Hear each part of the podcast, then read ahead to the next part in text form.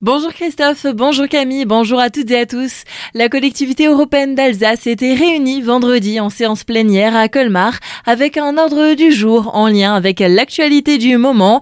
Il était question de la sécurisation des collèges, de l'accompagnement éducatif des collégiens et du harcèlement des jeunes, véritable fléau pour Frédéric Bierry, le président de la CEA. On n'a qu'une aspiration, c'est que tous les jeunes Alsaciens deviennent des adultes autonomes, engagés, euh, responsables. Au regard de nos compétences, en matière de protection de l'enfance, de protection maternelle et infantile, et au regard de nos compétences dans les collèges, on agit à la fois bien évidemment sur les conditions d'accueil dans les collèges et la sécurité dans les collèges. L'année dernière, c'est plus de 700 000 euros qu'on a investi dans les collèges pour sécuriser des clôtures, pour mettre en place de la vidéosurveillance, améliorer euh, la sécurité des entrées, euh, etc. Mais on a aussi beaucoup d'actions éducatives autour de la jeunesse pour les sensibiliser sur euh, les enjeux démocratiques, pour qu'ils comprennent mieux la démocratie, l'enjeu de préserver nos institutions en France. On agit aussi contre le harcèlement. Un enfant sur 10 aujourd'hui est sujet à, harcèlement. On avait déjà un outil d'éducation et de prévention sur le harcèlement, la bête noire. Là, on va encore augmenter ce, travail autour du harcèlement, à la fois dans la prévention, mais aussi dans le soutien euh, aux familles. Donc ce sujet-là, on le prend à bras le corps en lien avec l'éducation nationale.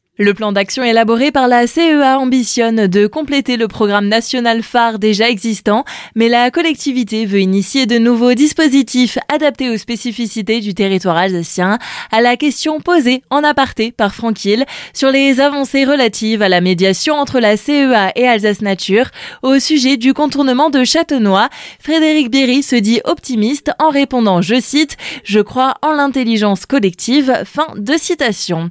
Dans l'affaire de l'incendie de Winsenheim, la propriétaire des gîtes a été la semaine dernière mise en examen pour homicide involontaire. En effet, l'établissement n'était pas aux normes. Début août, 11 personnes avaient trouvé la mort lors de cet incendie.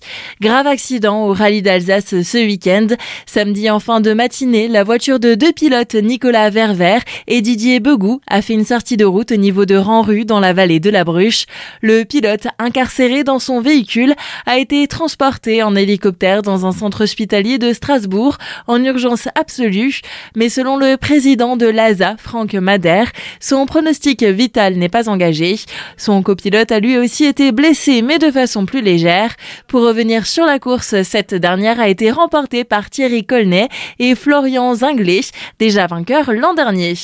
Deux voitures saisies par la police nationale à Haguenau, ces deux Clio ont été repérées grâce à une vidéo postée sur l'application TikTok alors que leurs propriétaires participaient à un rassemblement de tuning. Les Renault ont failli occasionner un grave accident en roulant côte à côte à vive allure alors qu'un autre véhicule arrivait en face. Les propriétaires passeront en justice en mai prochain. À l'approche de l'hiver, le parc expo de Colmar vous emmène aux Caraïbes grâce au 38e salon international du tourisme et du voyage qui se tiendra du 10 au 12 novembre. 250 exposants sur 12 500 mètres carrés pour accueillir les 20 000 visiteurs attendus.